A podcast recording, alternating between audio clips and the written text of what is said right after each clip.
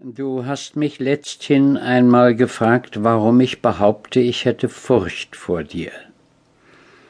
Ich wusste dir wie gewöhnlich nichts zu antworten,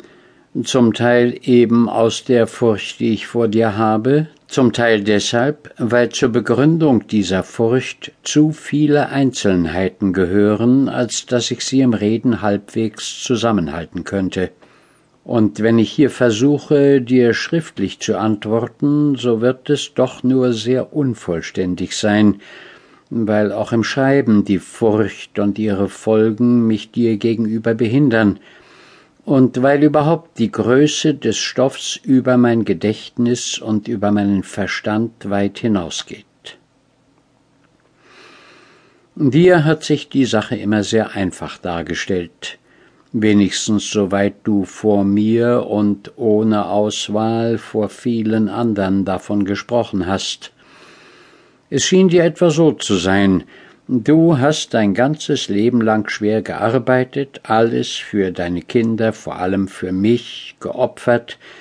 ich habe infolgedessen in Saus und Braus gelebt, habe vollständige Freiheit gehabt zu lernen, was ich wollte,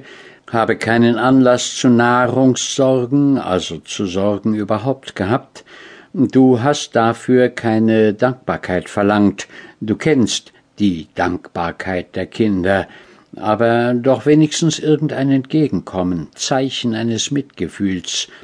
Stattdessen habe ich mich seit jeher vor dir verkrochen in mein Zimmer zu Büchern, zu verrückten Freunden, zu überspannten Ideen, Offen gesprochen habe ich mit dir niemals, in den Tempel bin ich nicht zu dir gekommen, in Franzensbad habe ich dich nie besucht, auch sonst nie Familiensinn gehabt, um das Geschäft und deine sonstigen Angelegenheiten habe ich mich nicht gekümmert, die Fabrik habe ich dir aufgehalst und dich dann verlassen, Ottla habe ich in ihrem Eigensinn unterstützt, und während ich für dich keinen Finger rühre, nicht einmal eine Theaterkarte bringe ich dir, tue ich für Fremde alles. Fasst du dein Urteil über mich zusammen, so ergibt sich, dass du mir zwar etwas geradezu Unanständiges oder Böses nicht vorwirfst, mit Ausnahme vielleicht meiner letzten Heiratsabsicht, aber Kälte, Fremdheit, Undankbarkeit. Und zwar wirfst du es mir so vor, als wäre es meine Schuld,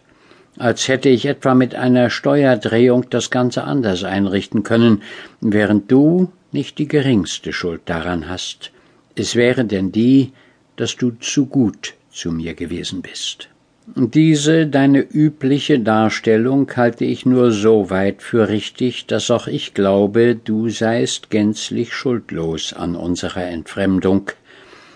aber ebenso gänzlich schuldlos bin auch ich. Könnte ich dich dazu bringen, dass du das anerkennst, dann wäre nicht etwa ein neues Leben möglich, dazu sind wir beide viel zu alt, aber doch eine Art Friede, kein Aufhören, aber doch ein Mildern deiner unaufhörlichen Vorwürfe.